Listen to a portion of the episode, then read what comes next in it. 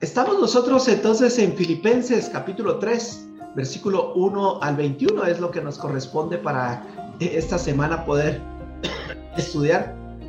Y acá nosotros vamos a encontrar que el apóstol Pablo nos va a enseñar cinco hábitos que eh, podemos utilizar nosotros diariamente para encontrar ese secreto para la felicidad, para que nosotros podamos vivir de acuerdo a la, a la palabra de Dios y de acuerdo a lo que Dios ya ha preparado para nuestras vidas. Dios quiere que nosotros seamos salvos, Dios quiere que seamos sus hijos, Dios quiere que seamos felices y lo demuestra eh, a través de su palabra y de estos hábitos que vamos a encontrar en esta semana. Son cinco hábitos que si nosotros los aplicamos en nuestra vida diaria, que de hecho debería de ser parte de nuestra de nuestra de nuestro checklist diario, ¿verdad? Que nosotros podemos utilizar para que nuestras vidas puedan caminar dentro del propósito que Dios tiene para nuestras vidas.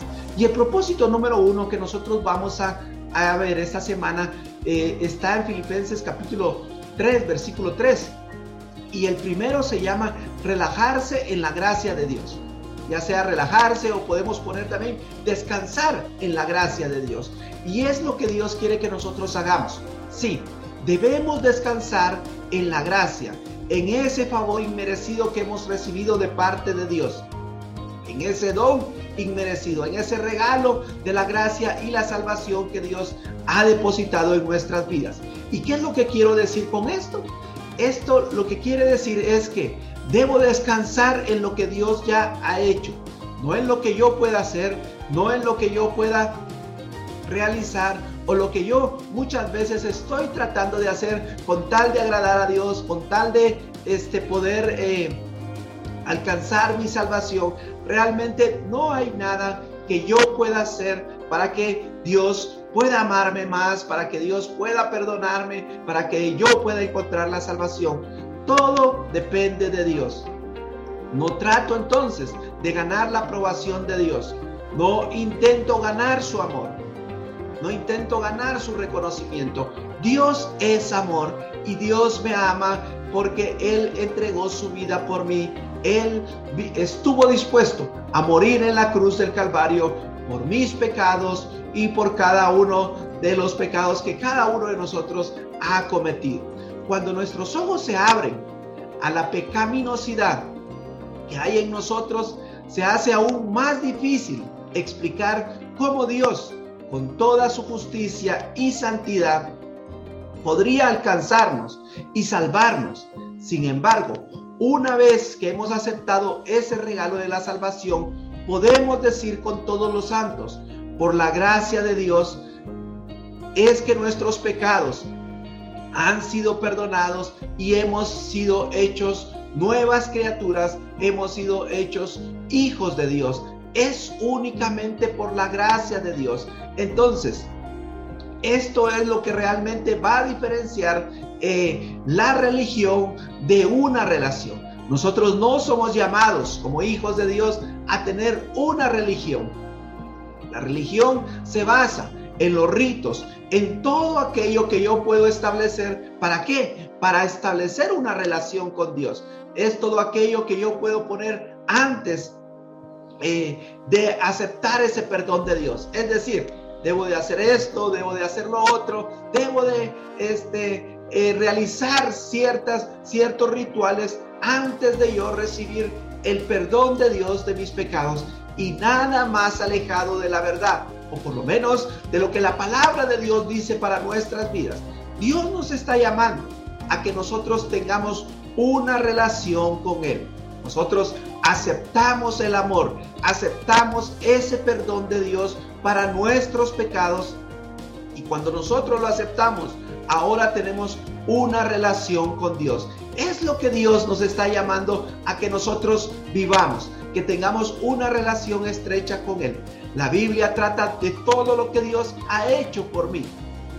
La Biblia no habla de todo lo que yo puedo hacer por Dios. Y muchas veces también ahí te cometemos nosotros el error. Pensamos que la palabra de Dios es aquello, es el listado de mandamientos, es el listado de prohibiciones que no puede hacer, de lo que no puede hacer ahora porque ha recibido a Cristo Jesús. Y esto es un grave error también. Cuando yo me acerco a la palabra de Dios pensando en que ahí voy a encontrar todo lo que no debo de hacer, porque ahora soy hijo de Dios, porque ahora me convertí en cristiano, estoy cometiendo un error. La palabra de Dios es esa gran carta de amor que Dios ha dejado para mi vida. ¿Por qué? Porque en ella yo encuentro su propósito, en ella yo encuentro sus promesas, en ella yo encuentro la guía. ¿Para qué? Para que definitivamente pueda disfrutar la nueva vida en Cristo Jesús. Cuando yo lo veo así, cambia mi perspectiva también de acercarme, de leer la palabra de Dios, porque Dios lo que quiere es que nosotros podamos disfrutar y podamos vivir esta novedad de vida en Cristo Jesús. Y cuando yo hablo de disfrutar, cuando yo hablo de la felicidad de Cristo Jesús, no estoy hablando de que todo va a ser excelente, que todo va a ser bien, eh, va a salir bien. No, van a haber problemas, van a haber dificultades, pero puedo descansar en esa gracia de Dios. Que Dios ha perdonado mis pecados, que Dios está conmigo y que aún en medio de los problemas, en medio de las dificultades, yo puedo gozarme en Cristo Jesús. ¿Por qué? Porque confío que Él está conmigo y que todo va a estar bien en mi vida. Vas a perder tu felicidad cada vez que olvides esto. Descansar en la gracia, descansar o relajarte en lo que Dios ya ha hecho por ti. Cada vez que piensas que tienes que ganar la sonrisa de Dios, cada vez que piensas que tienes que ganarse tu, el amor de Dios para tu vida, que tienes que hacer algo realmente bueno para que Dios diga, ah, aquí está hoy sí está haciendo las cosas bien, le voy a dar un abrazo, lo voy a bendecir, le voy a proveer, le voy a sanar. No, no podemos hacer nosotros nada para poder agradar a Dios, para poder nosotros ganar la sonrisa de Dios o para que Dios nos ame cada día más. En Filipenses capítulo 3 y versículo 3, el apóstol Pablo dice, confiamos en lo que Cristo Jesús hizo por nosotros.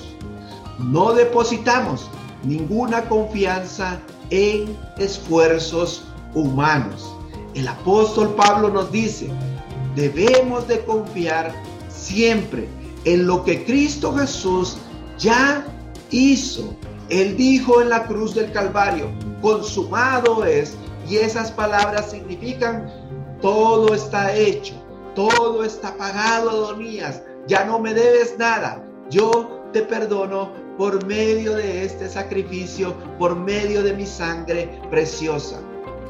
No depositamos ninguna confianza en esfuerzos humanos. Y si tú recuerdas, esta fue la reprensión el mismo apóstol Pablo, obviamente inspirado por Dios, le hace a los Gálatas. Él les dice, oh Gálatas insensatos, y les está diciendo, miren, tontitos, ¿verdad? Ustedes empezaron bien, empezaron creyendo que era Jesús, que era el Espíritu Santo quien pudo salvar sus vidas.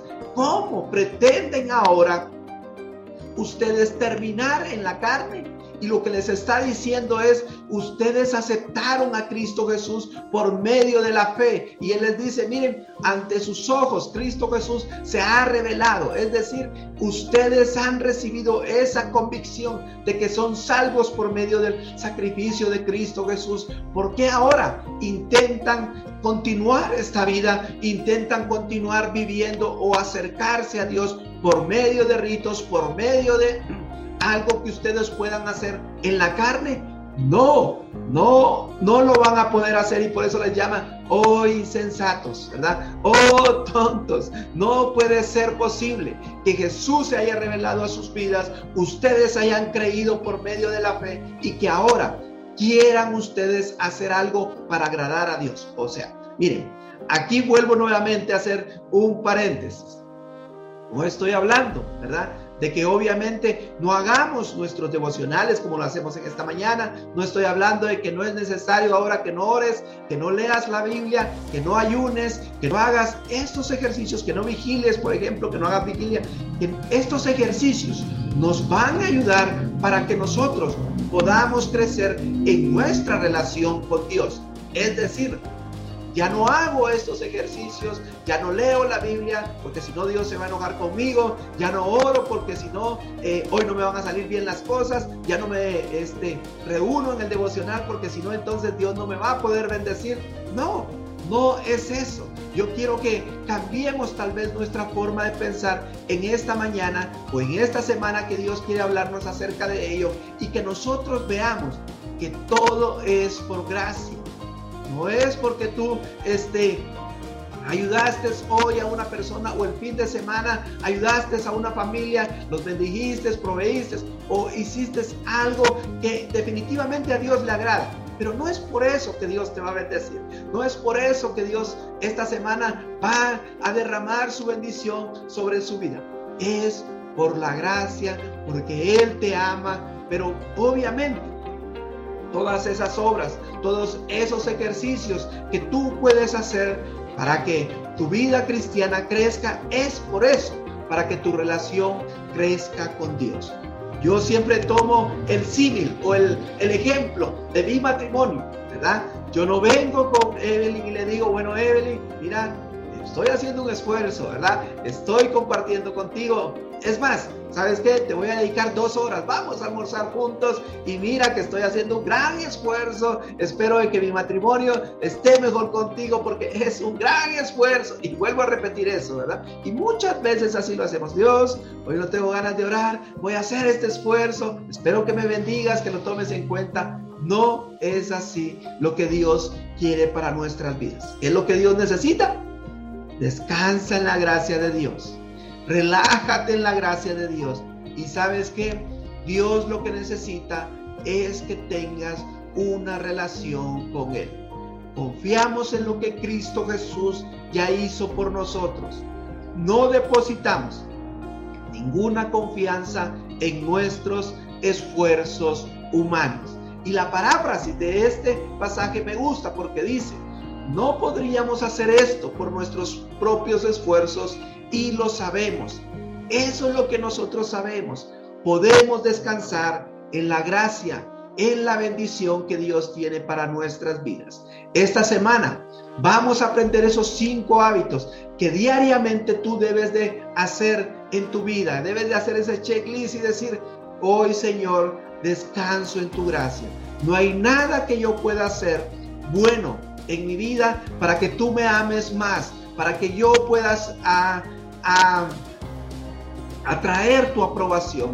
No hay nada que yo pueda hacer. Y sabes, estos cinco ejercicios, estas cinco prácticas, estos cinco hábitos también tienen cinco enemigos o cinco trampas. Y la trampa, cuando tú deseas descansar en la gracia de Dios, se llama legalismo. Sí, muchas veces caemos nosotros en traer actos que son más básicamente legalismo para nuestras vidas. Y es lo que el apóstol Pablo les está diciendo aquí a, los, a la iglesia de Filipos. Él les dice, confiamos en lo que Cristo Jesús ha hecho, no en lo que nosotros podamos hacer. ¿Por qué?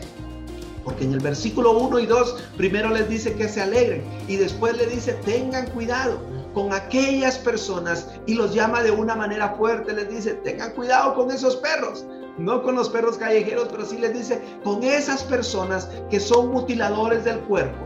El apóstol Pablo les está haciendo la advertencia que mientras que él no está, van a llegar muchas personas a decirles, miren, ustedes son cristianos, han recibido a Cristo Jesús, qué bueno, ustedes deben de circuncidarse. Y el apóstol Pablo hace una advertencia fuerte porque él dice, no hay nada que nosotros podamos hacer. ¿Y cómo sé entonces si yo estoy viviendo el legalismo? ¿Cómo puedo yo este saber si he caído en esa trampa, he caído en ese error de pensar que hay algo que yo pueda hacer? Mira, es fácil. Es sencillo, pero muchas veces lo hemos hecho. ¿Por qué? Porque cuando nosotros vivimos bajo el legalismo, somos fuertes, somos duros, nos volvemos en críticos de las personas que están a nuestro alrededor. No debes de hacer eso. No, así no es como se hace. Yo tengo la razón. ¿Sabes qué? Cristo Jesús me ha perdonado. No hay nada que yo pueda hacer, pero tú debes de hacer esto, debes de cambiar esto. Y nos volvemos en aquellas personas Estamos constantemente criticando, juzgando o murmurando muchas veces porque aquella persona no hace las cosas como nosotros pensamos que nosotros, que, que deben de hacerlas, perdón. El apóstol Pablo dice en el versículo 6, en justicia legalista estaba impecable. Si alguien era legalista, era el apóstol Pablo. Él cumplía la ley y él dijo, miren, yo soy aquí, soy allá, he cumplido todo, ¿verdad? He cumplido todo lo que la ley me está demandando. Pero el apóstol Pablo era una persona tan legalista que sabes qué hacía, que el que no este cumplía las normas conforme él las hacía, él lo que dijo, voy a matar a estos cristianos, a estos que dicen que Jesús resucitó porque no están haciendo las cosas como se deben de hacer. Y es lo que muchas veces nosotros hacemos cuando estamos viviendo en el legalismo. Culpamos a aquellas personas, les decimos esto no se debe de hacer y las condenamos totalmente y les decimos usted no es un hijo de Dios, no es una hija de Dios porque no hace esto, porque no hace lo otro. ¿Cómo sé entonces si estoy viviendo en la gracia de Dios? ¿Cómo sé que estoy descansando en esa gracia, que me estoy relajando, que estoy descansando en lo que ya Dios ha hecho y no en lo que yo puedo hacer? ¿Sabes qué? De gracia has recibido, de gracia vas a dar. Si Dios te ha perdonado, tú puedes perdonar a las personas que están a tu alrededor. Si Dios te da una segunda, una tercera, una séptima oportunidad, tú también fácilmente vas a darle otra oportunidad a esas personas que muchas veces te han ofendido. Cuando tú has descansado en el amor de Dios, fácilmente vas a poder otorgar ese amor que las personas necesitan, que Dios te está demandando que tú otorgues a las personas que están a tu alrededor, o como hemos dicho, que están alrededor de tu pequeño mundo. Pidámosle a Dios que en esta oportunidad nosotros aprendamos a descansar en la gracia de Dios y que escapemos rápidamente si en algún momento hemos caído en la trampa del legalismo. Es por gracia, no es por obra. No hay nada que nosotros podamos hacer para ganar su amor. Obviamente, vamos a hacer esos ejercicios espirituales, orar, leer la Biblia, tener nuestro devocional, hacer ayunos, poder hacer algunas vigilias, poder tener esos tiempos de oración, no para agradar a Dios, sino para que mi relación crezca en Cristo Jesús. Oremos, Padre, en el nombre de Cristo Jesús. Dios Todopoderoso, te damos gracias, mi Dios por esta oportunidad y por esta bendición que tú nos das de acercarnos a tu palabra. Cuando pensamos, oh Dios, en todos nuestros pecados y aún aquellos pecados de los cuales de verdad nos avergonzamos que estén en el récord de nuestra vida, te agradecemos por esa gracia, por ese amor y por ese regalo tan grande que tú nos has dado de ser hechos hijos tuyos. Ayúdanos, oh Dios, a que por gracia hemos recibido, por gracia también nosotros podamos dar y otorgar el perdón, otorgar ese amor, otorgar, oh Dios, esto que tú nos has dado a nosotros. Padre, en el nombre de Jesús queremos hoy descansar en esa gracia y agradecerte porque has perdonado nuestros pecados. Tú ya no te acuerdas de ellos. Nosotros no deberíamos tampoco de estarnos acordando de nuestra vieja manera de vivir. Nuevamente te decimos gracias porque somos tus hijos. Gracias porque eres nuestro Padre. Gracias porque estás con nosotros. Y esa es la mejor garantía de que todo va a estar bien en nuestras vidas. En el nombre de Cristo Jesús te damos gracias y te alabamos y te exaltamos por todo lo bueno que tú has hecho en nuestras vidas y a través de nuestras vidas. En el nombre de Cristo Jesús. Amén y amén.